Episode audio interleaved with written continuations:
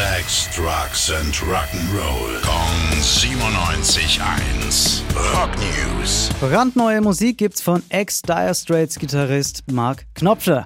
Und vor ein paar Stunden, also ganz, ganz frisch, hat er den ersten Track von der Platte auch rausgebracht. Das Ding heißt Ahead of the Game und da hören wir natürlich direkt mal rein. Banged up better, this old bus, staying just ahead of the game.